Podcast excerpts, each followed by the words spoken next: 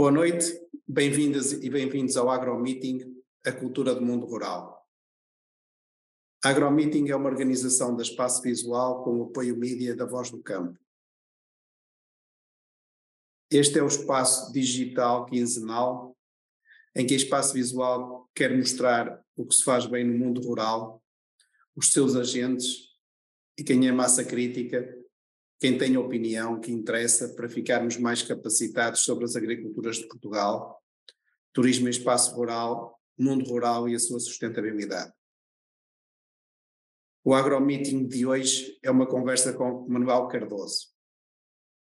Passo a apresentar o nosso convidado. Manuel Cardoso reside em Trás-os-Montes, médico veterinário, pós-graduado em Ciências Agrárias e em Gestão e Conservação da Natureza, além de dirigente associativo e docente ligado ao mundo rural. Foi diretor regional de Agricultura do Norte de 2011 a 2018 e vice-presidente do Instituto da Vinha e do Vinho de 2019 a 2021. É consultor e escritor. Tem sido colaborador do EGAS e do Agroportal, entre outros, gostando de explorar ideias e propor soluções fora da caixa para as, para as perspectivas sobre o interior, o campo e a vida no futuro. O agromeeting de hoje tem como tema Agricultura a Norte e a Agricultura de Portugal. Manuel Cardoso, bem-vindo a este agromeeting ter aceitado o nosso convite para esta conversa, para esta conversa de meia hora. Comece, Obrigado, eu. Comece por perguntar. Foi diretor regional da Agricultura do Norte. As grandes questões da agricultura, numa visão a norte, são as mesmas hoje? Uh, felizmente e infelizmente não. Felizmente já não são as mesmas, porque o mundo todo vai evoluindo e nós no Norte também fomos evoluindo. A nossa paisagem agrária foi uh, evoluindo de forma até bastante favorável em alguns campos. Uh, e infelizmente, uh, porque nós na altura tínhamos um fluxo praticamente contínuo de dinheiros de investimento provenientes quer do PRODER, quer do, depois do PDR, que mantivemos eh, sempre eh, a funcionar. E hoje em dia nota-se que há uma maior dificuldade naquilo que é conseguir a obtenção dos fundos para investimento na agricultura. De forma que o, lado infeliz é este, mas o lado feliz é o de que, de facto, nós temos uma agricultura sempre a evoluir, sempre melhor, e, de facto, hoje em dia o panorama é bastante diferente daquele que era há uns anos atrás. Então, algo está a mudar ou as tendências mantêm-se? Em alguns casos, eh, as tendências mantêm-se. Por exemplo, se nós virmos o setor do vinho, que teve um forte eh, incremento de investimento desde o início do século, fim do século passado, início deste século, eh, o vinho mantém investimento, mantém a modernização, mantém um esforço de cada vez ter mais qualidade e cada vez estar mais presente nos mercados internacionais com o aumento das exportações e, sobretudo, o aumento da valorização daquilo que é uh, o preço pago por litro. E isso, de facto, tem sido um crescimento paulatino que se tem verificado uh, ao longo dos anos.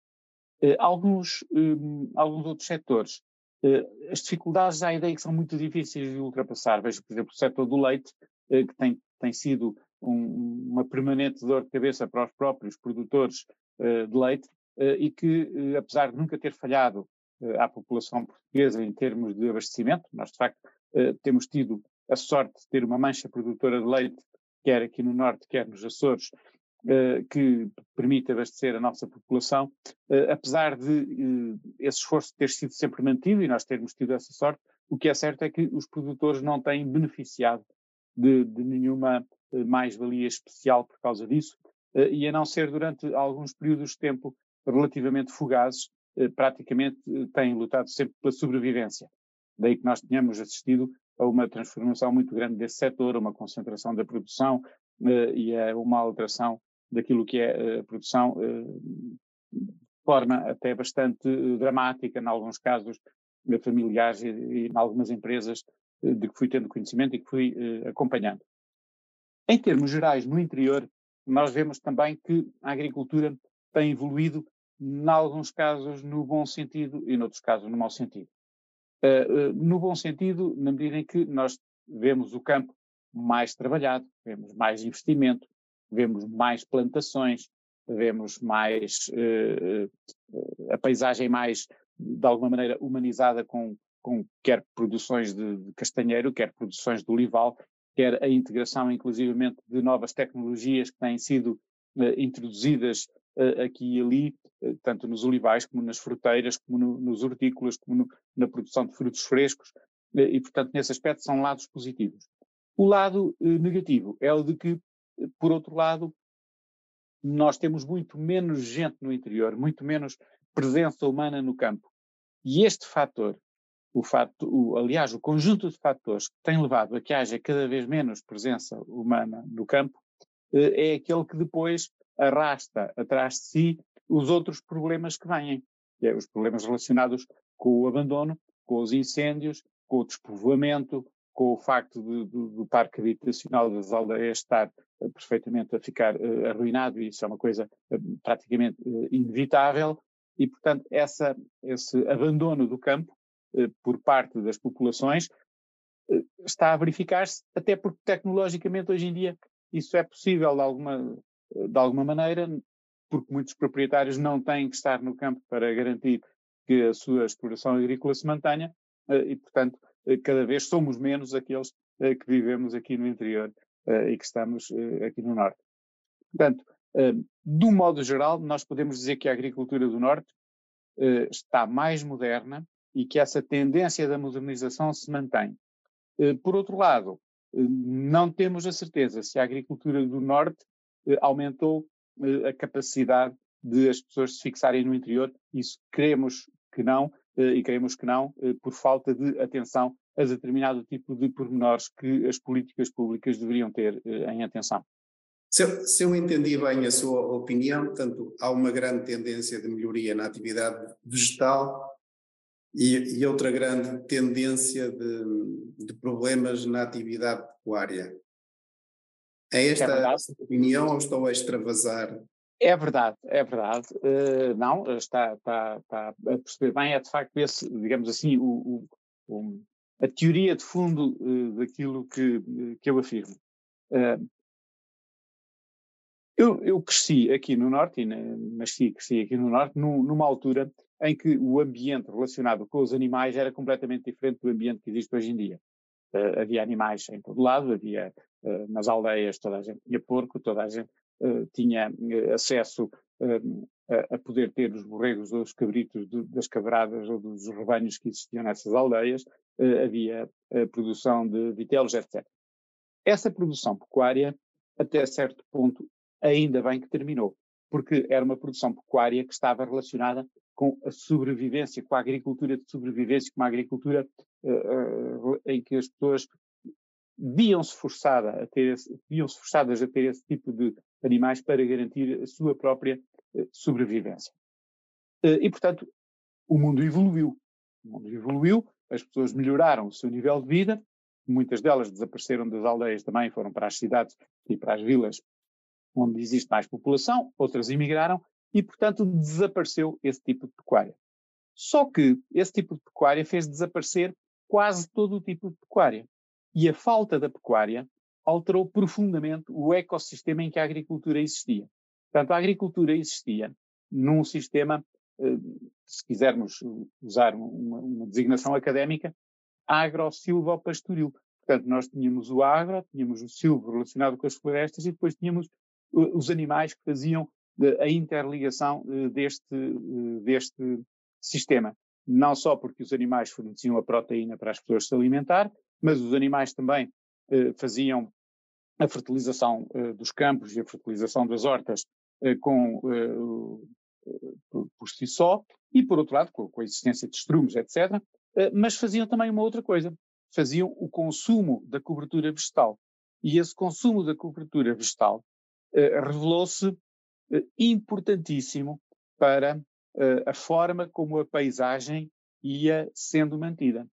O facto de hoje em dia não termos uma população animal, que era uma população animal assinalável, da ordem das centenas de milhares de cabeças existentes em toda a região, quando nós tomamos todo o tipo de animais que cá existia, animais de produção pecuária. E, portanto, esse, esses animais faziam um consumo da cobertura vegetal que permitia depois fazer com que não houvesse os incêndios que há hoje, não houvesse, porque hoje em dia nós temos tudo cheio de erva, temos tudo cheio de, de, de, de material combustível agora na altura do verão, que não existia precisamente há 40 ou 50 anos atrás. Pensar-se-á, ah, mas será impossível, absolutamente hoje em dia, de eh, voltar eh, a um sistema agro-silvopastoril. Sem dúvida que é eh, praticamente impossível nós eh, andarmos para trás. E, portanto, nem eu advogo eh, o andar-se para trás. Mas já advogo o aumentar-se a presença humana no interior, sendo que essa presença humana pode ser feita também através da existência de um maior número de animais em pastoreio. E esse maior número de animais em pastoreio, que pensar-se-á, ah, mas isso é impossível, hoje em dia ninguém quer ser pastor, hoje em dia ninguém quer ser. Bom, uh, uh, não sei se será bem assim, porque se nós tivéssemos ou voltássemos a ter a possibilidade de haver pagamentos ligados por cabeça animais em pastoreio livre, quero eu dizer com isso, animais em pastoreio que não fosse obrigatório ter terra, porque hoje em dia uh, toda a concepção do, do nosso edifício relacionado com os pagamentos da política agrícola comum se baseia naquilo que é eh, a estrutura fundiária e, portanto, não existem eh, pagamentos feitos a agricultores sem terra.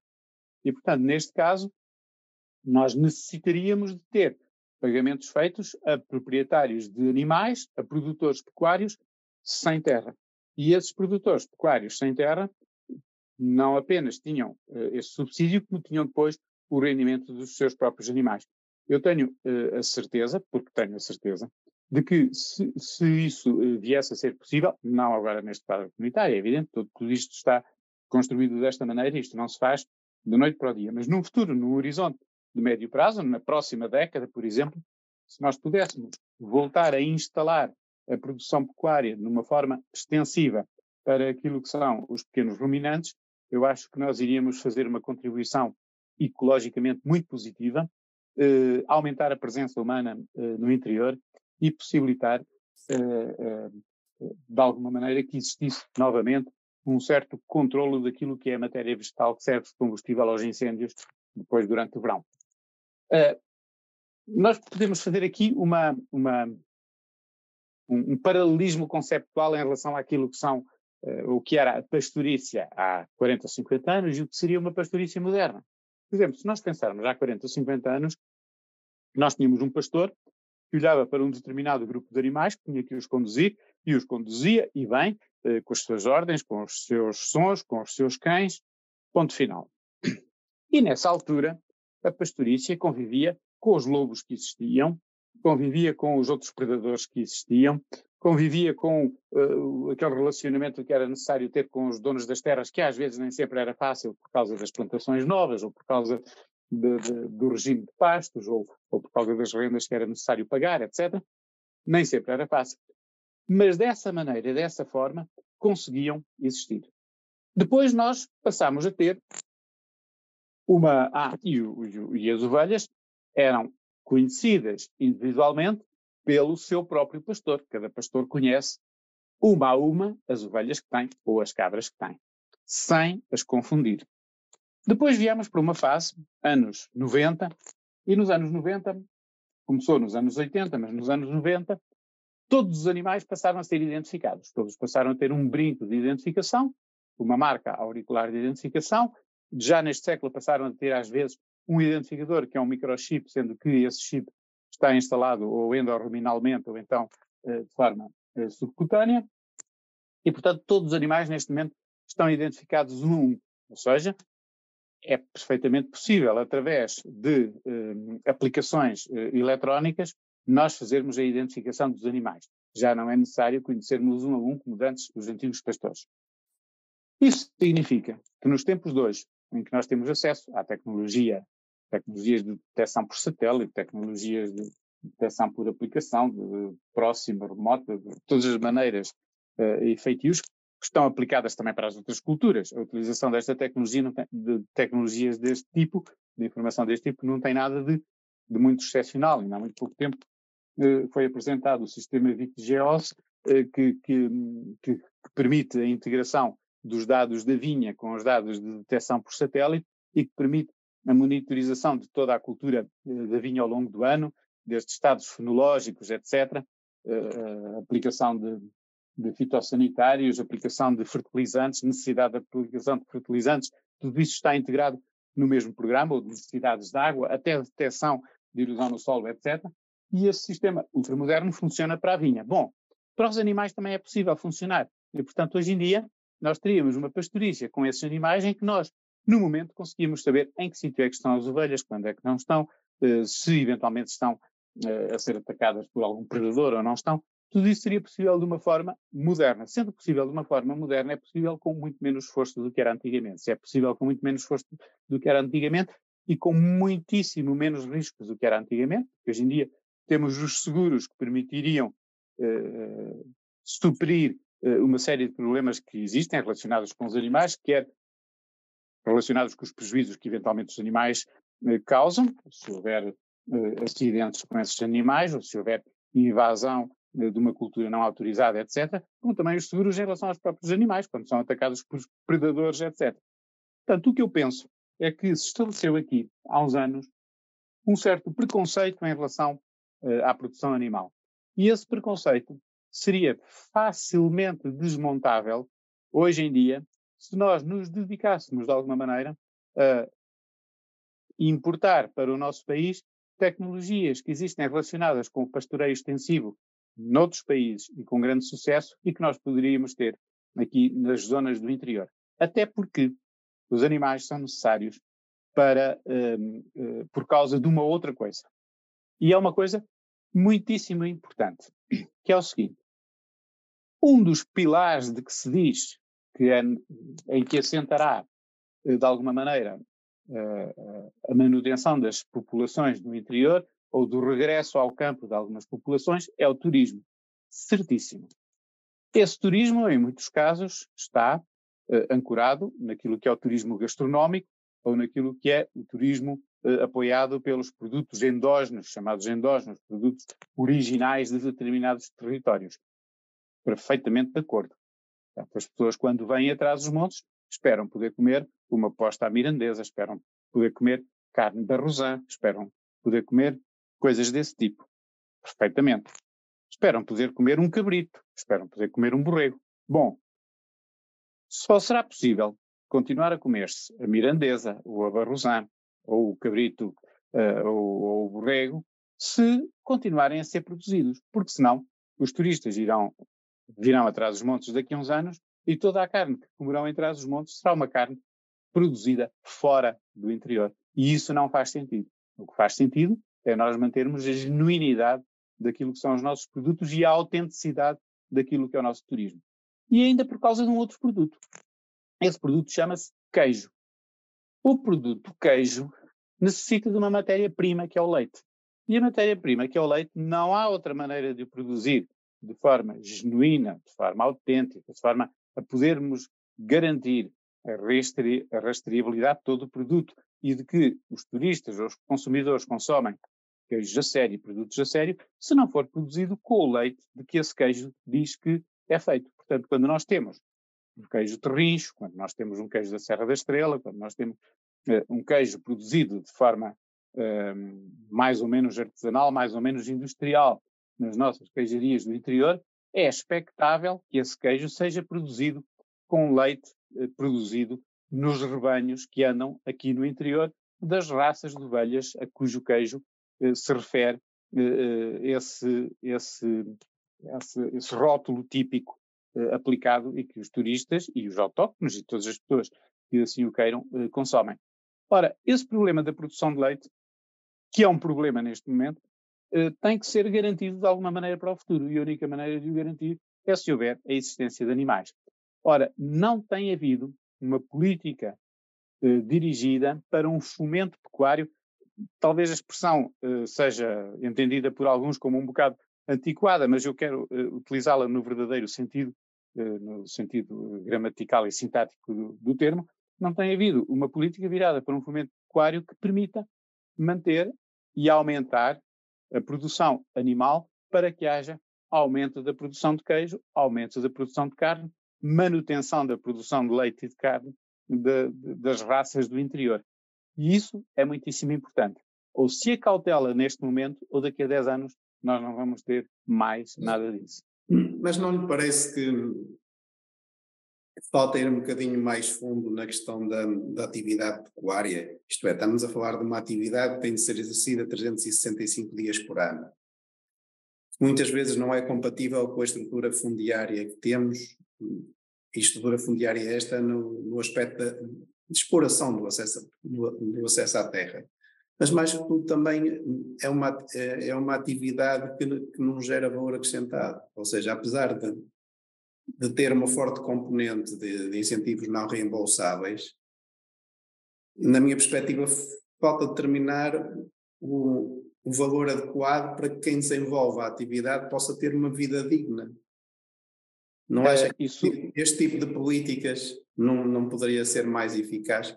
Uh, uh, acho que sim, mas acho também que uh, isso que está a, ser, que está a afirmar e que está a afirmar corretamente acerca da atividade pecuária, nós poderíamos extrapolá-la também para outros tipos de produção agrícola, em que de facto não existe um, um rendimento a partir dos, daquilo que se produz que corresponda àquilo que seriam as expectativas ou àquilo que seria desejável para que as pessoas pudessem viver com dignidade e subir de nível de vida eh, mediante a produção desse tipo de produtos.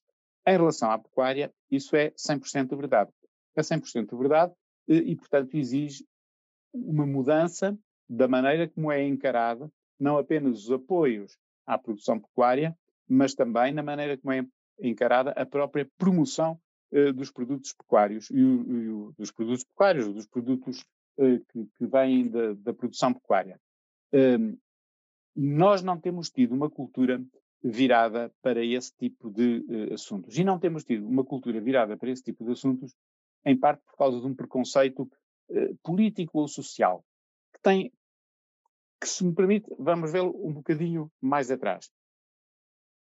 As pessoas hoje em dia estão muito desligadas daquilo que é a vida no campo e não faz parte dos programas escolares uh, nada que seja voltado para uma verdadeira vida no campo, despida de preconceitos, ou voltada para uma verdadeira vida, neste caso relacionada com os animais de produção.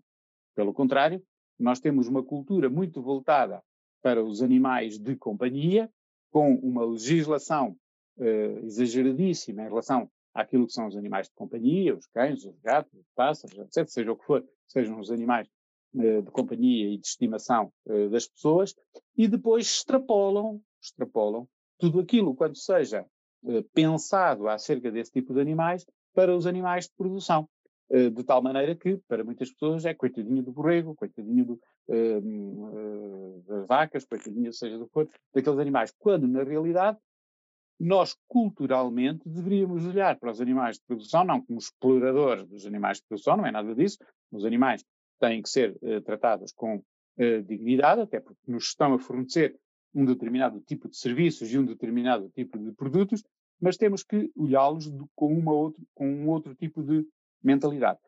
Essa mentalidade não é ensinada, não é cultivada. Esse tipo de cultura e de relacionamento não é ensinado às pessoas a partir da, a partir da escola. E, portanto, como não é, cria-se aqui um fosso de visão desse tipo de problemas. Criando-se esse fosso de visão, quando nós chegamos depois à parte em que esses assuntos são discutidos em termos sociais pelos opinion makers nos jornais, eh, nas discussões eh, que há políticas, nos, nos, programas políticos dos próprios partidos políticos. Repare que a pecuária está praticamente ausente de quase todos os programas políticos dos partidos em Portugal, que é uma coisa uh, incrível. Uh, en passant, alguns lá têm uma referenciazinha, mas não mais do que uma referenciazinha, mas praticamente está uh, ausente de quase todos, e, portanto, um, isso, o, o, que é um absurdo, o que é um absurdo, porque é um assunto que deve ser alvo de discussão, deve ser alvo de conversa, deve ser alvo de deliberações e de decisões tomadas de, de nível político que permita depois canalizar os meios que seriam necessários para reforçar o investimento. E mais, e para criar uma determinada propensão, os ingleses viriam uma willing to pay, das pessoas uh, em relação a esse tipo de produtos quando os veem no supermercado. E não, hoje em dia, uh, nós vemos diferenciados pela positiva é os produtos que sejam vegan, ou então é os produtos que sejam vegetarianos, ou é os produtos que, como se houvesse um, uma, uma, um, um lado negativo, quase anti-humano, pelo facto dos humanos consumirem produtos de origem animal. Ora, os produtos de origem animal acompanham a humanidade desde o início da humanidade. Muito antes de haver agricultura, já os produtos de origem animal eram aqueles que estavam lado a lado em relação àquilo que era a sobrevivência do homem e, portanto, e, e hão de manter-se durante os próximos milhares ou milhões de anos depois de nós, uh, de, depois de ultrapassada estas uh, modas uh, que existem hoje em dia, relacionadas com isso. E relacionadas com isso, e porque é que eu digo modas, não é depreciativamente, é apenas para classificar, porque isto são discussões ao nível uh, de países uh, mais desenvolvidos e, de países que já não têm que se preocupar com a sua própria sobrevivência à partida, nem têm que pensar com a sua própria sobrevivência à partida. Porque quando nós vamos para países que uh, tenham um nível de vida relativamente menor do que aquele que é o nível de vida na Europa, não existe este tipo de discussão, não existe este tipo de preocupação e não existe este tipo de, de, de mentalidade, bem pelo eh, contrário. O que é certo é que nós hoje em dia vivemos nisso. Para nós, isto é muito importante porque, de facto, a produção pecuária seria um fator de presença humana no campo e no interior, seria um fator de combate ao despovoamento daquilo que é o nosso interior e seria um fator de manutenção do nosso turismo. E, portanto, aí eu estou de acordo com aquilo que diz, não, não existe ainda uma, uma ou, ou, não existe, não, não é o ainda, é, não existe uma, uma, um rendimento que seja libertado a partir da produção pecuária que corresponda àquilo que seria expectável por parte dos seus proprietários para poderem viver uh, desse próprio rendimento, mas o que é certo é que aqueles que se dedicam a um determinado tipo de pecuária aqui no interior, e conheço uma série de casos uh, uh, relacionados com isso, conseguem obter rendimento a partir das suas produções. Uh, Tendo, tendo em conta. Diga, diga. Peço desculpa de interromper. Tendo em conta este sim, sim, paradigma que, que, que, tratou da, quer da, da agricultura na região norte, quer no país, qual é que é a sua opinião? A agricultura tem futuro? A agricultura tem, uh, tem futuro, uh, claro que tem futuro muito para lá daquilo que nós possamos imaginar. Um, nós muitas vezes pensamos a agricultura como sendo uma, eh, uma, uma das atividades possíveis económicas eh, que acompanha um determinado país. Eh, a agricultura acompanha o homem ainda antes de haver países e vai acompanhar o homem muito para lá da altura em que existam as nossas instituições, tal, tal como hoje em dia as conhecemos. Porquê? Porque é a agricultura a fonte dos nossos rendimentos e é dos nossos alimentos e é impossível uh, impossível a humanidade sobreviver sem agricultura. Agora, o futuro da agricultura cá em Portugal debate-se neste momento com algumas incógnitas, ou melhor, não são incógnitas, porque aliás são bem conhecidos, mas debate-se com alguns problemas que os resolver a muito curto prazo e os decidir sobretudo sobre eles.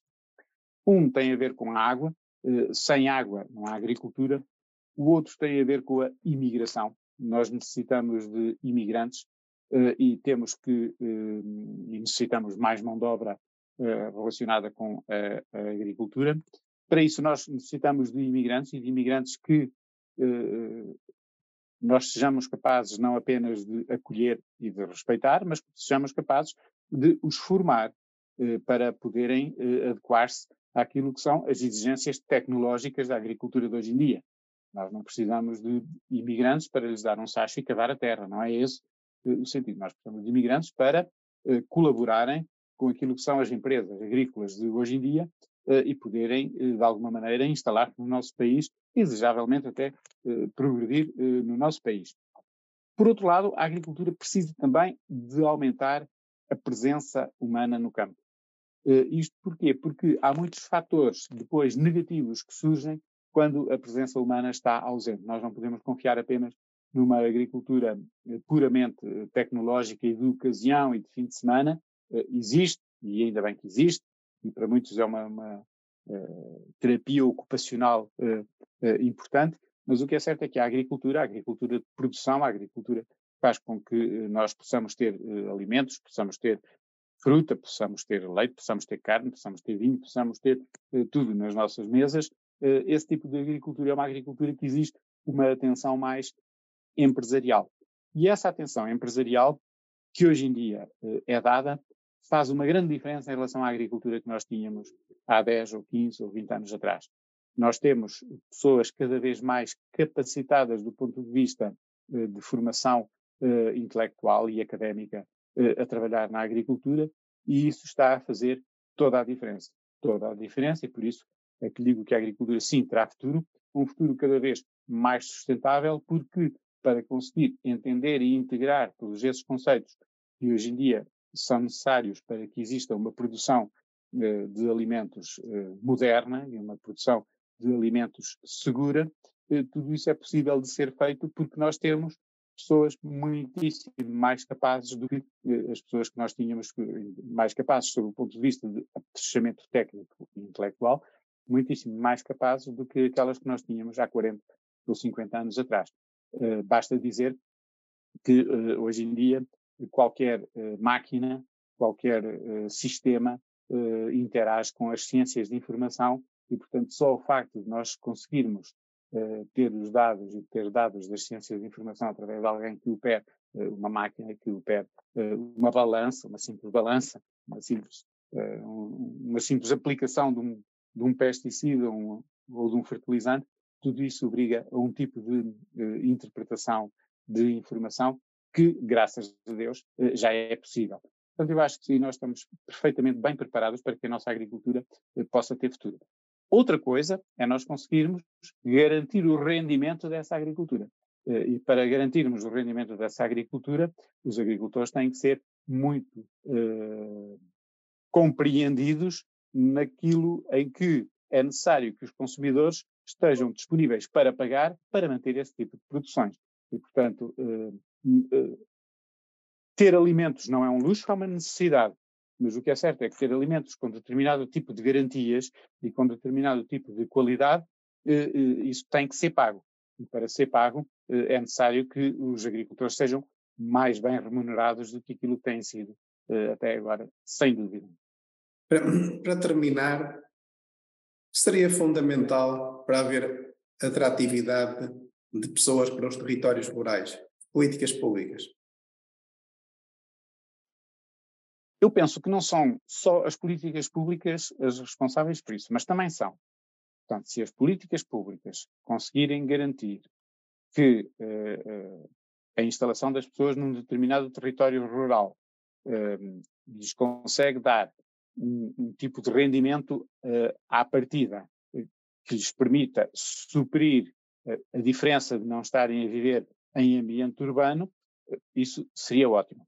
Mas há coisas que são tão ou mais importantes que as políticas públicas. Por exemplo, nós andamos aqui pelo interior e em muitos locais não temos uma rede internet e não temos uma rede sequer telefónica, de telemóvel, eh, em todos os sítios. Ora, hoje em dia é impensável, absolutamente impensável, nós fazermos investimentos em zonas onde não tenhamos internet, onde não tenhamos eh, acesso a uma rede eh, digital. E isso, sim senhor, em parte tem a ver com, com, as, com as, políticas públicas e em parte tem a ver com um, a, política das empresas privadas eh, que fazem um, o estabelecimento dessas redes uh, no interior. Isso é absolutamente fundamental para garantir que as pessoas possam uh, estar aqui no campo. Por outro lado, a questão das acessibilidades, que neste momento se encontra resolvida em forma macro, mas não está resolvida em forma micro. O que é que eu quero dizer isto? Quer dizer, nós temos grandes eixos rodoviários que são facilmente percorridos de norte a sul do país para todos, mas depois, quando nós chegamos a um determinado ponto do território e queremos às vezes fazer uma curta distância, fazer uma, um, um curto percurso de 40 ou 50 quilómetros, demoramos quase tanto como o tempo que demoramos desde esse ponto até uma grande cidade do litoral. E muitas vezes esses percursos apenas estão assim e demoram esse tempo todo, não porque seja necessário uh, alterar o trajeto ou outra coisa qualquer, não, apenas porque o piso das estradas está absolutamente impraticável.